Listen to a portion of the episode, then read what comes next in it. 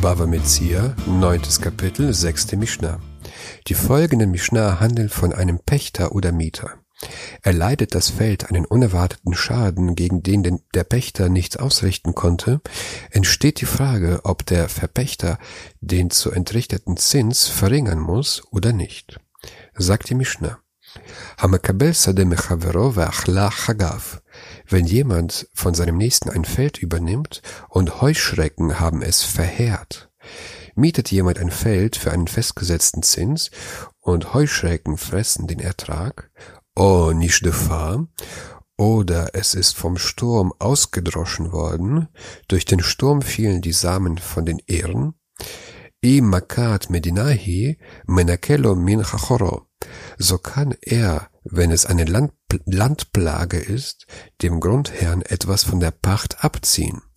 Haben die Heuschrecken oder der Sturm die ganze Landschaft verheert und nicht nur das einzige Feld, muss der Verpächter von dem Pachtzins abziehen. Im Einu Makat Medina, Einu Menakelo Min Chachoro.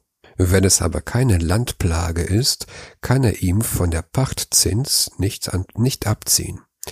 Ist nur das einzige Feld betroffen, muss der Verpächter nicht von der Pacht abziehen. Er kann sagen, du hast Pech gehabt. Rabbi Yehuda Amar, im kibla hemenu b'maot, ben kacho ben kach, enu menakelo mechachoro. Rabbi Yehuda sagt, wenn er es von ihm für Geld übernommen hat, kann er in jedem Fall ihm von der Pacht nichts abziehen.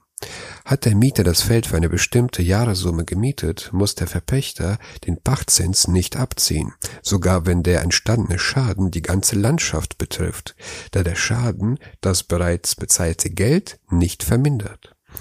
Hat er das Feld für, einen festgesetzt, für eine festgesetzte Abgabe vom Ertrag gepechtet, muss der Verpächter ihm den Zins vermindern, weil die Abgabe von dem betroffenen Feld geschieht. Die Halacha ist nicht nach Rabbi Yehuda.